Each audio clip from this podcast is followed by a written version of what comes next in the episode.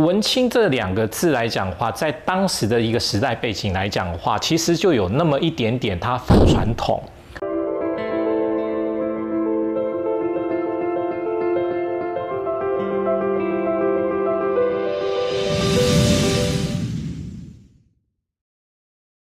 既然提到文青养成计划，那什么是文青呢？对于文青这两个字来讲的话，哈，嗯，现在来说，嗯，文青这两个字其实并不是那么样的正面哦。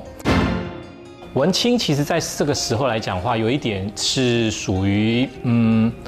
自嘲，我们在讲就是说文青啊，有的常就讲说，哎，你好文青哦，哎，你这个人怎么那个文青？这感觉上是有一点点，就是说你好像是不食人间烟火。讲难听点，可能是，哎，你对现况的部分来讲话，你没有在状况内哦，就有点。眉目还是怎么样之类的，可是大家对文青的这件事情来讲的话，又会去联想到可能是跟艺术的部分、跟创作的部分是相关的，也就是说，其实它有带一些文艺气息，至少会让你觉得就是说，哎。这个文青这两个字哈，还在一定的一个高尚的那种感觉哈，所以呃，文青养成计划当中，可能是跟所谓的一些品牌也好、行销也好，甚至是跟文字的一些呃渲染力，以及就是它的一些影响力。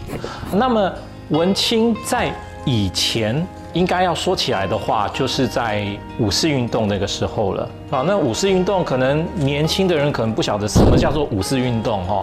那五四运动其实大家可能就算没有听过来讲话，你也应该听过一些，从教科书里头也听过一些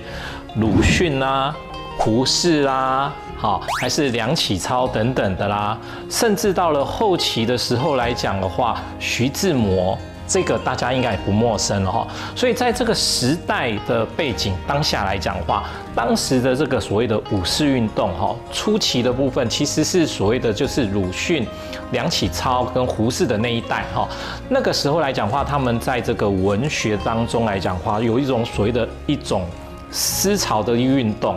呃，这种所谓的思潮的运动来讲话，是让这个所谓的以前的文言文的部分哈，能够变成白话，也就是说。那时候也是因为西方世界的一些影响，支持五四运动的，他可能会希望就是说，呃，让让整个社会的部分来讲话，能够去呃学习一些西方世界的一些呃现代的一些文化，然后能够简约的部分，对文字上面来讲的话，能够更容易的去理解。呃，那当然就是说有也有守旧的守旧派，守旧派来讲的话，对于这个五四运动来讲的话，就是说，哎，你们这些人崇洋媚外，好，所以文青这两个字来讲的话，在当时的一个时代背景来讲的话，其实就有那么一点点它反传统，好，那流传到现在来讲的话，一直以来这个文青。一直都存在着哦，存在着是什么？存在着到后来来讲的话，我们都会讲说去嘲虐他来讲的话，就别人说是愤青哦。你这个部分来讲的话，其实就是因为你对社会不满啊，你。满怀的理想，好像正义这部分，其实这个跟时代以前也是一样，现在也是一样。现在的文青跟以前的文青其实没有两样，哦，也就是其实你对于就是社会上面的一些呃议题是有的，也就是说有一点学问，然后有一点点知识背景的人，他认为应该社会上应该是有什么样的东西是正确的。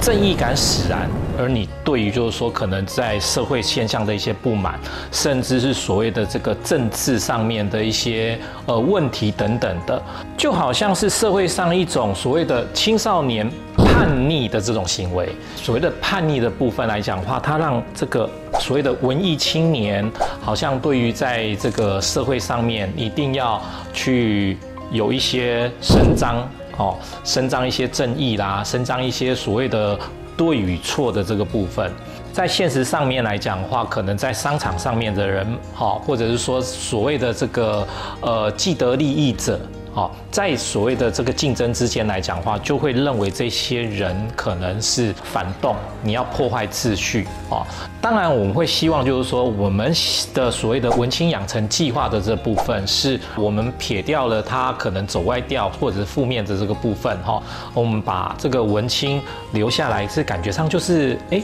文艺真正的文艺，真正的艺术，真正能够去帮助到你去提升你自己个人的魅力以及品牌。让大家对你有所关注，那这个才是一个文青养成计划的一个